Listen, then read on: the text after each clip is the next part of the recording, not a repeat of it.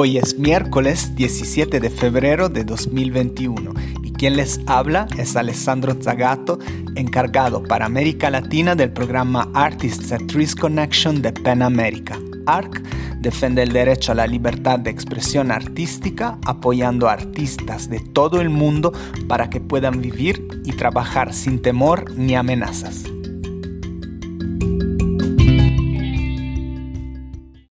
Les doy la bienvenida a El Arte No Calla, un podcast mensual donde hablamos de arte, libertad de expresión y derechos humanos en Latinoamérica, analizando en cada episodio contextos distintos y denunciando las violaciones que estamos sufriendo creadores y activistas en esta región.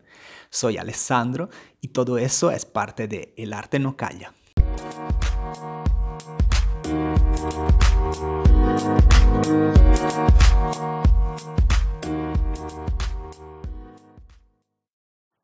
Hola a todas y todos y bienvenidos al séptimo episodio de El Arte No Calla. Hoy contamos con la participación de Julio Llopis Casal, un artista multidisciplinario cubano, quien nos platicará de la creciente demanda de libertad de expresión por la comunidad artística independiente y sectores de la sociedad civil cubana. En noviembre de 2020, estos actores se articularon en el movimiento 27N, que busca abrir canales de diálogo con el Ministerio de Cultura y enfrentar la represión en contra de artistas independientes. El lunes 15 de febrero de 2021, la Comisión Interamericana de Derechos Humanos otorgó medidas cautelares a favor de 20 personas vinculadas con el movimiento San Isidro, al considerar que sus derechos a la vida e integridad personal se encuentran en riesgo. Este podcast fue grabado el 26 de enero de 2021. Hola Julio, bienvenido a este episodio del Arte No Calla. Gracias por aceptar nuestra invitación y para empezar te pido que nos hables un poco de ti y de tu trabajo. Ok, buenos días para ti también Alessandro, buenos días para todos, gracias por la oportunidad. Mi nombre es Julio Yopis Casal, soy un, soy un artista cubano, vivo y trabajo en La Habana. Mi, mi obra eh, tiene que ver fundamentalmente con, eh, con canalizar, con poner en práctica una noción de archivo autobiográfico que, que se centre por un lado en la memoria y por otro lado en las posibilidades, digamos, escultóricas que brinda la obsolescencia de los objetos. Yo trabajo fundamentalmente eh, haciendo instalaciones generalmente de pequeñas dimensiones a partir de objetos que encuentro en la calle o que reciclo de muchas maneras. Eh, y también realizo como eh, pequeñas performances imperceptibles, pequeñas acciones que documento también en fotografía y video. De, esta, de este modo, creo como una especie de archivo multimedial que implica estas esculturas, estas fotos, estos videos, eh, también eh, pequeños ejercicios de diseño gráfico y escriturales, eh, como decía, en función de crear este, esta especie de archivo autobiográfico que tiene como premisa el hecho de que un objeto producido en serie no es necesariamente una mercancía. Ajá. Sí, muy interesante y mm, muchísimas gracias por, ah, por, presentar tu trabajo. Después, en las conclusiones de este, de, este episodio, eh, de este episodio hablaremos también de dónde nuestros oyentes tal vez pueden eh, visitar tus obras, tener una idea eh, de lo que haces. Eh, quisiera ahora preguntarte si nos puedes hablar un poco del contexto de la libertad de expresión en Cuba, sobre todo desde 2018, cuando se introdujo el conocido decreto 349 sobre la libertad de expresión, que opera, digamos, en el campo de la libertad de expresión. Eh, bueno, yo me eh, te pediría hacer, eh, antes de caer específicamente en el contexto 2018, dar, hacer un pequeño paneo para que el oyente también entienda un poco a qué nos enfrentamos. en Cuba, como saben, impera un, un sistema político que está absolutamente basado en el socialismo. Esto quiere decir eh, a grandes rasgos, independientemente de lo que se pueda, pueda entender la persona que no vive en un contexto socialista a partir de literatura y teoría, pero quiere decir básicamente que el Estado eh, garantiza, al menos entre comillas, eh, lo que son los resortes para la libertad de expresión. Esto quiere decir que el Estado asume que sí existe la libertad de expresión, pero que para la libertad de expresión están creadas determinadas instituciones, determinadas instancias, determinados eh, resortes legales, por llamarlo de alguna manera, que garantizan esta libertad de expresión. Con esto lo que quiero decir es que es una manera, eh, estamos en un contexto en que existe la libertad de expresión desde una noción que también puede ser entendida como que la libertad de expresión no existe, porque desde el punto de vista en que eh, el contexto desde el cual se ejerce la libertad de expresión es un espacio que controla el Estado y el Estado además eh, está, eh, está soportado en una estructura de partido único, o sea, no, no tiene disenso, no tiene contraste. Esto es una manera de también entender que la libertad de expresión no existe. Este, con, con, este paneo este, he estado haciendo un, contextualizando con cómo son las cosas desde 1959 hasta la fecha. ¿Qué pasa? Que en el año 2018 este decreto es de algún modo la, la, actualización de otro decreto que tenía otra numeración que se le parecía bastante, pero que no era tan específico respecto a determinadas cosas. Lo que pasa con el decreto 349, eh, en, en mi opinión, es que asume como, eh, como un delito, como una actitud punible, eh, conceptos que son eh, que están suspendidos totalmente en la ambigüedad y que, y que son totalmente abstractos, como, como por ejemplo puede ser la referencia a minar las buenas costumbres, o sea, decir, decir, lo que, decir que está mal minar las buenas costumbres sin definir lo que son las buenas costumbres, que es lo que pasa con este decreto, eh, da la posibilidad de que el, el sensor identifique como eh, ataque a las buenas costumbres cualquier cosa. Esto hace que el decreto sea lo que, lo que yo considero que es y que afortunadamente un, un sector eh, bastante considerable, aunque no tengo garantía de que sea absolutamente mayoritario en Cuba, eh, considere que es una, eh, una herramienta de represión, de control y de censura, porque le da al, al Estado, al, a, digamos, a la institución, al Ministerio de Cultura, a la, a la instancia desde el punto de vista que se quiera entender, la posibilidad de decir qué cosa es lo que está mal. Todo el tiempo tiene absoluta libertad para identificar como, como, un como un delito cualquier, eh, cualquier postura, cualquier emisión pueden, eh, eh, pueden, pueden considerar como algo negativo cualquier cosa a conveniencia. Básicamente esto es lo que pasa. Sí, hay mucha libertad de interpretación. Entonces, llegando a los últimos meses em, que hemos vivido, Em, quisiera saber más sobre el movimiento de protesta que se ha eh, generado en la isla, sobre todo en La Habana, después eh, del arresto de Denis Solís ah, el 9 de noviembre de 2020. Recordamos que Denis Solís es un eh, poeta y rapero cubano. ¿Qué pasa después de su detención?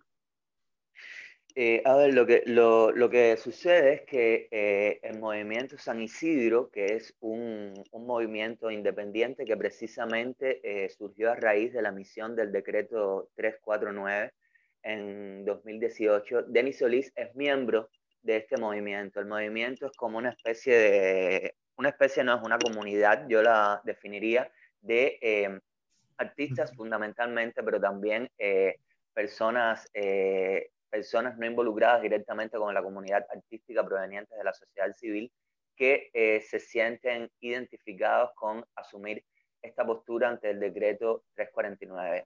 Algo importante que creo que, que creo que se, debe, se debe decir es que el decreto 349 está pensado sobre todo para, eh, para artistas como, como Denis Solís, como el propio Luis Manuel Otero Alcántara, que es uno, uno de los rostros más visibles de, del movimiento. Eh, estos son artistas que se han formado y eh, realizan su obra al, al margen totalmente de, de, las instituciones que autorizan lo que es un artista. O sea, son artistas que no provienen de academia, son artistas que son autodidactas y este, esta comunidad del movimiento San Isidro ha sido como, como una especie de comunidad de intereses, valga la redundancia, para apoyarse en función de poder realizar su obra. Denis Solís, como decía, es miembro de, de esta comunidad, fue, fue arrestado de manera totalmente arbitraria, eh, se, se, usó, se usó un método que es una cosa que no abunda, un, un policía eh, fue a interpelarlo en su casa, cometió una serie de, violaciones. Desde el primer momento el policía lo estaba grabando con su celular. Denis Solís hizo lo mismo, empezó a transmitir por Facebook Live lo que estaba sucediendo y eh, Denis, que es una persona que vive en un contexto marginal, eh, de, alguna, de alguna forma perdió la compostura porque este policía estaba violando, estaba haciendo algo que la ley dice que él no puede hacer y esto fue lo que fue usado eh, después, el 9, el 9 de noviembre, como tú decías, eh, lo, lo, detienen. Eh, no, no, esta información no le llega, llegan, llegan ahí a través de un vecino y tal, ni a la familia, ni al movimiento San Isidro, y entonces fue condenado a un juicio sumario en el momento de la pandemia por desacato a la autoridad y condenado a ocho meses de privación de, de libertad. La, la primera acción que realizó el Movimiento San Isidro fue ir a, una estación de policía a preguntar por Denis Solís y la persona que se acercó a, eh, se acercó a la recepción de la policía, luego de preguntar por Denis Solís, fue metida a un calabozo también y estuvo unas cuantas horas metida en un calabozo simplemente por preguntar por Denis Solís. A partir de aquí eh, comenzaron todas las las acciones de protesta que tal vez eh, las personas están un poco más familiarizadas porque fueron compartidas a través de las redes sociales del movimiento San Isidro, eh, de, las, de, de, otras personas y algunos medios de prensa se hicieron eco de ellas. Comenzaron por una protesta pacífica a partir de una lectura de poesía fuera de la estación de policía. Esto fue reprimido eh, brutalmente. Luego se trasladaron a la sede del movimiento San Isidro, que es una casa en La Habana Vieja, Ahí eh, continuaron eh, haciendo sus lecturas de poesía, compartiéndolas a través de las redes. Eh, la seguridad del Estado, los aparatos de inteligencia bloquearon a las personas que les traían alimentos porque ellos no salían de ahí. Eso llevó a que realizaran la huelga de hambre y bueno, la huelga de hambre concluyó con que el día 26 de, de noviembre, con el pretexto de estar incumpliendo las normativas sanitarias, fueron sacadas todas estas personas que estaban acuarteladas, algunas en huelga de hambre, eh, de la sede del movimiento San Isidro. Esto a grandes rasgos eh, fue lo que sucedió y fue lo que incitó eh, luego las acciones del 27 de noviembre. Si eres un artista viviendo en una situación de amenaza o riesgo, o si te ocupas de derechos humanos y de libertad de expresión artística y quieres ser parte de nuestra red, no hesites en contactarnos a través de nuestra página web artists@riskconnection.org o escribiendo directamente a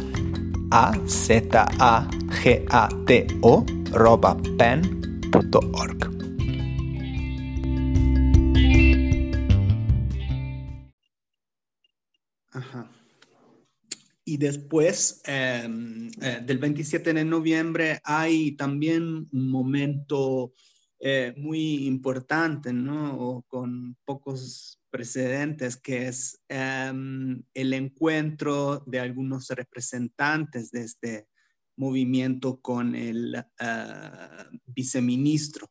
Tú me corriges si estoy equivocado. ¿De qué se habla?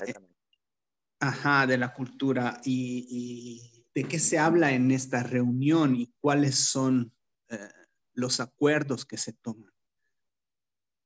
Bueno, em, como, como, decía, eh, lo, que, lo que dije anteriormente concluyo con el 27 de noviembre. Lo que sucedió fue, eh, luego de, de, este acto eh, este acto brutal en el día 26 de noviembre. Es importante que también las personas sepan que causó tanta indignación porque lo que sucedió fue este, este desalojo que ellos sufrieron, sucedió alrededor entre las ocho y media, nueve de la noche, ahora no recuerdo bien, y eh, estuvo suspendido el servicio de Internet en todo el país durante aproximadamente una hora. Fue algo que los servicios de inteligencia hicieron para eh, impedir que fuese, que fuese replicado en las redes sociales lo que estaba ocurriendo. Esto eh, y la manera en que venían sucediendo las cosas, yo creo que fueron eh, colmando la paciencia de buena parte de la comunidad creativa, artistas plásticos, artistas escénicos, cineastas, escritores, etcétera, etcétera. Y fue lo que llevó a que en la mañana siguiente sucediera lo que sucedió, que básicamente fue que un grupo de personas que oscilaban entre las 30 y las 40 personas, eh, entre los que yo me incluí en lo personal, nos personamos frente al Ministerio de Cultura, exigimos tener una, una reunión con el ministro de Cultura para, eh, para, hablar, sobre, para hablar sobre el asunto y eh, exigirle que tenía que tomar una postura porque eso que estaba pasando era, era, era brutal con la comunidad creativa. Este, esta, el, el, ministerio trató de, trató de negarse, de resistirse a que sucediera esta reunión y eso fue lo que hizo que horas después ya eran cientos de personas, alrededor de 500 o 600, yo ahora mismo no las podría contar, pero sí había muchas personas, algo que no, no había pasado en Cuba, al menos desde que yo tengo eh, uso de razón. Había, eh, lo más hermoso, yo creo, de ese gesto es que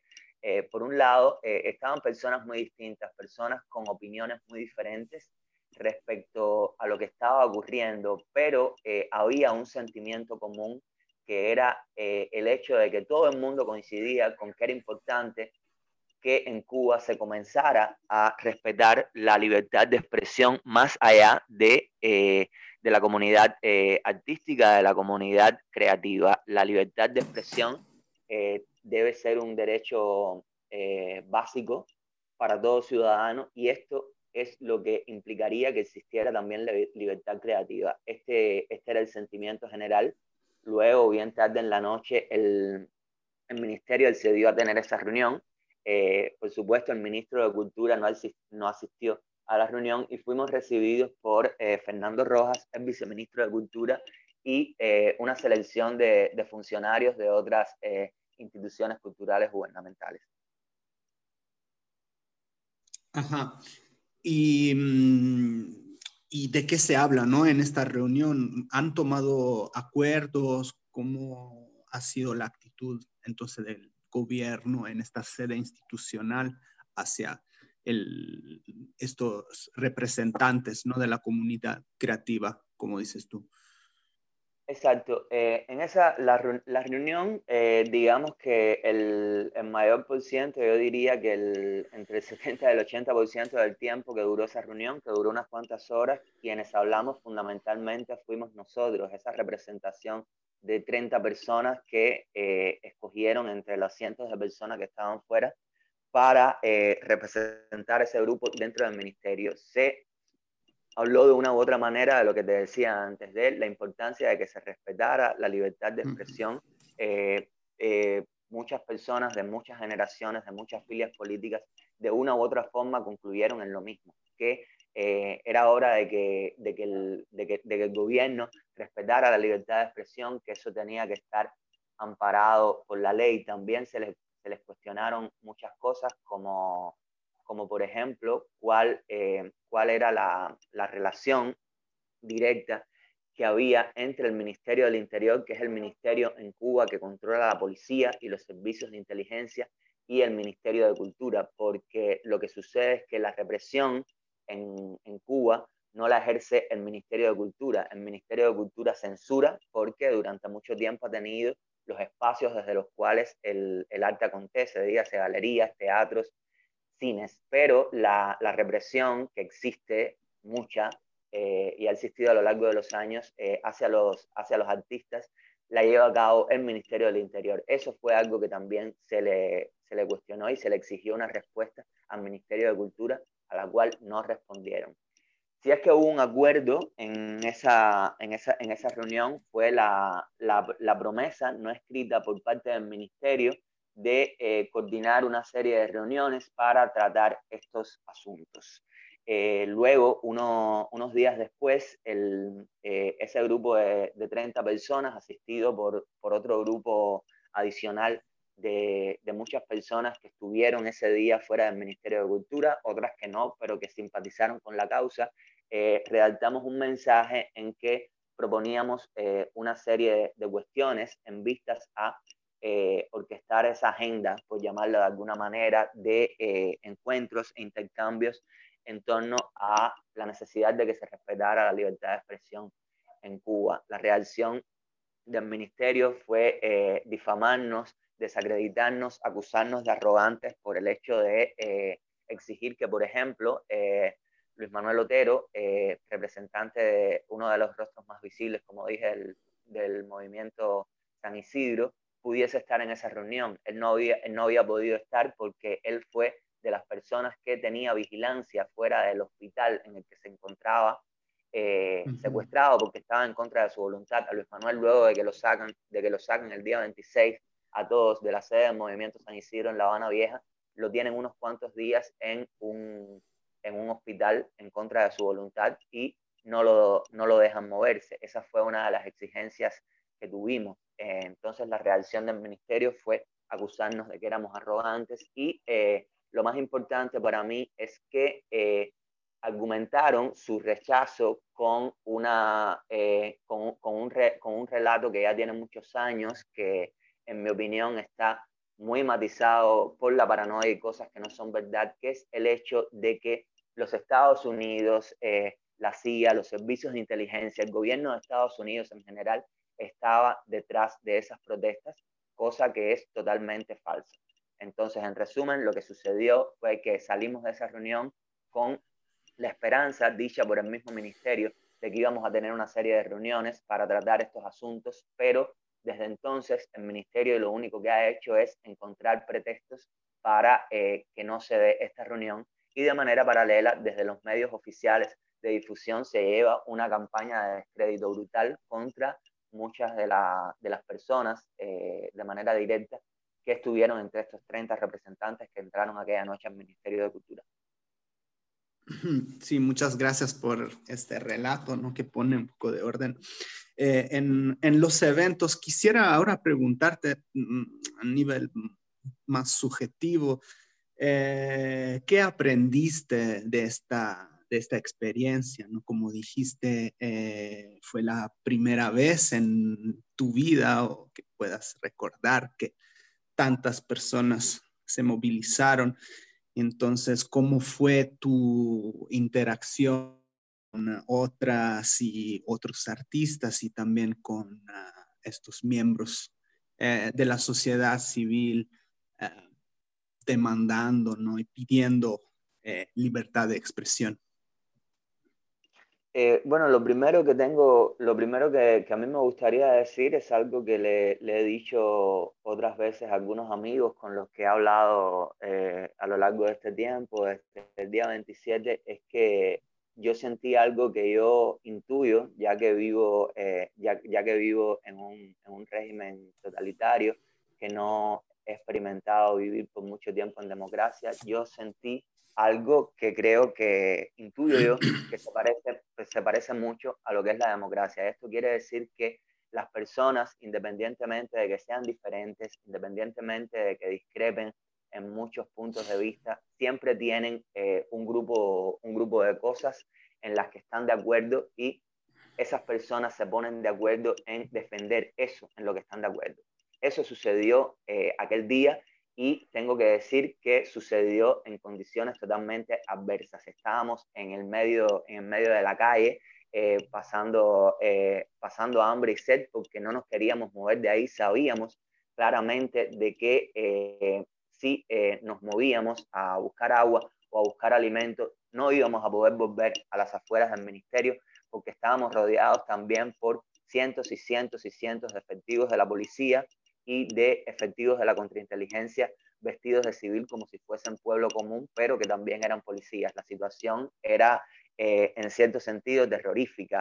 muchas personas, me consta, que sintieron mucho miedo, yo sentí miedo hasta cierto punto, pero me dio, me dio valor y me dio esperanza ver cómo pasaba algo que yo creía que en Cuba no pasaba, que era eso, eso que te decía antes, que eh, las personas estaban de acuerdo al menos en una cosa, que era importante que en Cuba se eh, respetara la, la, libertad de expresión. En otro sentido, te, te, tengo, te tengo que decir y compartir con, con quienes nos oyen que para eso eh, fue, fue muy importante el hecho de tener eh, los cubanos recientemente, no sé si saben que hace, hace apenas dos años es que cubanos tenemos derecho a acceder al servicio de Internet desde los teléfonos celulares. Eso, eh, esa posibilidad, que es totalmente nueva en Cuba, contribuyó de manera fundamental a que, a que se pudiese haber dado algo como lo que sucedió eh, ese día. Sucedió de manera totalmente espontánea. Los 30 o 40 personas que estábamos inicialmente exigiendo el intercambio con el ministerio. Eh, una vez que nos los negaron, lo único que hicimos fue subir una foto a las redes sociales explicando que simplemente estábamos en el ministerio exigiendo ser atendidos por el ministro. Y de forma totalmente espontánea se empezaron a sumar las gentes y como dije antes, llegaron a ser cientos. Esto no hubiese sido posible si no hubiésemos eh, tenido eh, las, las redes sociales.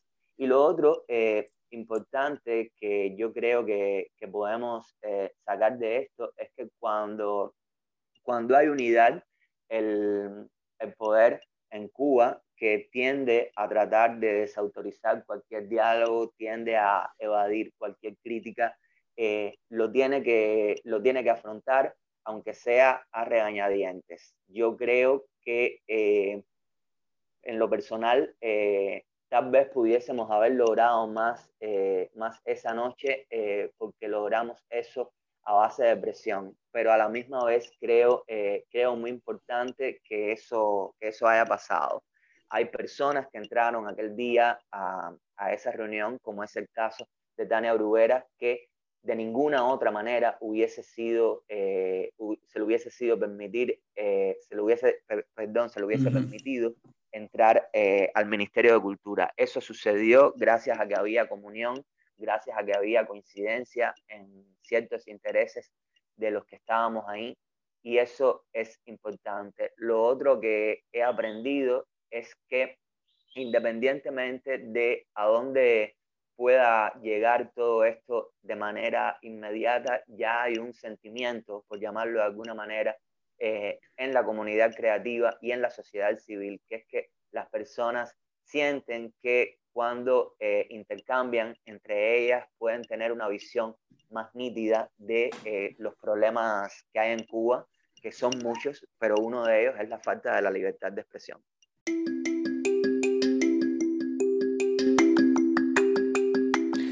ARC publicó su primera guía de seguridad para artistas, una herramienta de prevención y defensa que se basa en el testimonio de 13 artistas que han enfrentado persecución, entre ellos la artista cubana Tania Bruguera y la experiencia de organizaciones aliadas internacionales. La guía ofrece estrategias prácticas para entender, responder y superar las amenazas. Las puedes descargar en español, inglés y francés en nuestra página web artistsatriskconnection.org diagonal guide.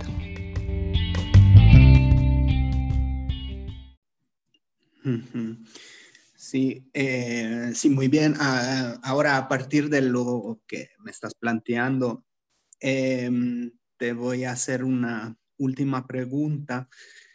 Eh, que tiene que ver con el hecho de que con la pandemia de COVID-19 hemos visto que los escenarios eh, han estado cambiando rápidamente, ¿no? En, Cuba, pero también en todo el mundo hay mucha incertidumbre en la vida de las personas y también hemos visto también en los episodios anteriores de, de este podcast en la vida de las y los artistas. Eh, quisiera saber eh, de ti si, qué consecuencias piensas que van a haber estos eventos en 2021? Ah, ¿Piensas que este sentimiento ¿no? que se ha generado en la, en la comunidad artística, eh, como tú lo describes, eh, se va a manifestar otra vez? Y, y, después también saber tú personalmente como artista qué planes eh, tienes para, para este nuevo año. Bueno, em, la, efectivamente, como tú decías, eh, la, la, pandemia ha cambiado el, el, el, sistema de relaciones entre absolutamente todo eh, a una escala global. En el, en el caso de Cuba, particularmente, eh, es importante adicionar el hecho de que somos una, somos una sociedad con, con muchas, con muchas carencias, sobre todo estructurales y organizativas que eh, esta cuestión de la pandemia, la, imposibilidad de, de, movilizarse como en circunstancias normales, la imposibilidad del contacto, pues nos afecta eh, todavía más. Pero de todos modos, yo, yo creo, a mí me, me, gusta, me gusta creer porque lo vi eh, el año pasado que había comenzado la pandemia, que independientemente de todas estas limitaciones de contacto y de intercambio presencial que, que habría en circunstancias normales, la, sociedad civil cubana y las distintas eh, comunidades que integran, eh, que integran esta sociedad eh, se, han, involucrado más que nunca en un proceso de intercambio. Y en este caso tenemos que volver una vez más a que si no tuviésemos la posibilidad de las redes sociales, esto no sucedería. Eh, yo creo que estamos ante un escenario de incertidumbre muy grande. En el mundo lo estamos y en Cuba eh, doblemente. Pero aún así, eh, yo siento que hay un sentimiento en, en el aire de que la, las personas, aún así, ya sea matizado por la moderación, por el, por el miedo, algunos con un poco más de decisión, están interesados en el intercambio entre ellos. Eh, si, el, si el poder, si el gobierno, si el Ministerio de Cultura no, no está dispuesto a formar parte de este intercambio, pues ya la gente lo está teniendo eh, entre ellos mismos y yo, yo creo que esto es eh, muy positivo. Eso es, eso es lo que veo de modo general. Y respecto a lo que me preguntas en el sentido personal, pues bueno, se parece bastante. Yo yo, eh, yo trato, estoy intentando desde el año pasado, eh, haciéndolo con, cierto éxito, eh, de cambiar, de, no, de cambiar, yo estoy tratando de adaptar mis propias dinámicas, mis inquietudes intelectuales, sociales y, personales puramente a esta nueva circunstancia. Me, he volcado más a, la, las redes, me he volcado, me he volcado más a la, a la, a la escritura, a realizar trabajos que, que no, no, puedo, no puedo aspirar inmediatamente a, a exhibirlos en, en, una galería o en un contexto público eh, desde el punto de vista físico y, y voy, eh, voy lográndolo con, con, cierto éxito. Me gusta, me gusta ver que eh, a pesar de que no es lo ideal, no es lo que yo quisiera, yo tengo tantos deseos como casi cualquiera de que, de que la pandemia acabe y poderlos recordar como si fuese una pesadilla, pero, pero sé que eso depende de demasiadas cosas y eh, trato de mentalizarme como que todavía esta situación va a durar mucho tiempo y en ese sentido eh, estoy invirtiendo mi tiempo sobre todo en, en, en organizarme yo mismo, mis sentimientos, mis ideas y mis proyecciones de futuro.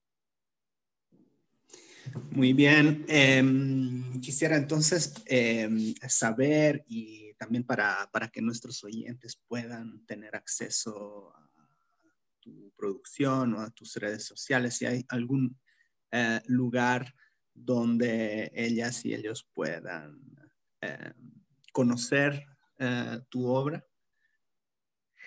Eh, bueno, pudiera, eh, pudiera sugerir dos cosas. Yo soy, eh, yo, yo soy un, un, artista, por decirlo de alguna manera, un poco, un poco nómada. Yo, como, como, como, artista como, artista que produce desde Cuba, eh, no tengo de manera tradicional, por ejemplo, un, un, sitio web. Es algo en lo que yo estoy pensando desde hace mucho tiempo, pero se me demora porque quisiera que se pareciera tanto a mí que para eso paso trabajo. Pero eh, sí recomendar que pueden, eh, pueden verme. Yo uso mi, mi perfil de Instagram de manera exclusiva para, para mi trabajo. Ahí se puede ver una muestra bastante general por, eh, por tiempos de lo que ha sido mi trabajo. Eh, tengo, tengo montada una, en, en, estos tiempos de la pandemia, concebí una serie específicamente para Instagram que se llama 35 milímetros falsos, que son eh, fotografías de las que más me gustan hacer a, objetos o a situaciones en las que aparentemente no, sucede, no sucede nada, hechas simuladas como si fuesen fotografías tomadas por celuloide en, en, en película analógica. Y recién ahora, hace unos, eh, hace, menos de un mes, he comenzado otra serie que se llama Fotonovela Transitoria. Son fotos fundamentalmente en blanco y negro que trato de emparentar con eh, los contenidos textuales que voy procesando eh, de manera simultánea, ya, ya sean noticias, ya sean cuestiones, lecturas de tipo literario que me, que me, que me encanta hacer, ya, ya sean parte de mi propia producción, eh, de mi propia producción escritural. Y también, por otro eh, lado, recomendar, hay una, una plataforma que se llama eh, Orbi eh, Art, que, que, es una iniciativa de, de, un grupo, de un grupo de artistas en, en Nueva York y que se ha extendido a, otro, a otros lugares. Eh, este, este, es como una especie de gran banco de videoarte. Se puede, se puede ver muchos buenos trabajos de, de artistas de todo el mundo. Eh, yo de manera especial recomendaría los de, los de artistas cubanos que, que puedan ver allá. No somos muchos, pero, eh, pero recomiendo la, la calidad de los mismos. También se puede se pueden ver algunos trabajos míos en esta plataforma. Perfecto, entonces invitamos a todas y todos nuestros oyentes a visitar eh, el Instagram eh, de Julio López. Mi, Instagram, perdón, es, eh, es mi, nombre, mi nombre seguido sin espacio, como los links de Instagram, Julio López Casal, así, arroba J-U-L-I-O L-L-O-P-I-Z-C-A-S-A-L. Excelente, Julio. Entonces, cabe agradecer tu participación en, este episodio de El Arte no calla y muchísimas gracias por muchísimas gracias a ustedes.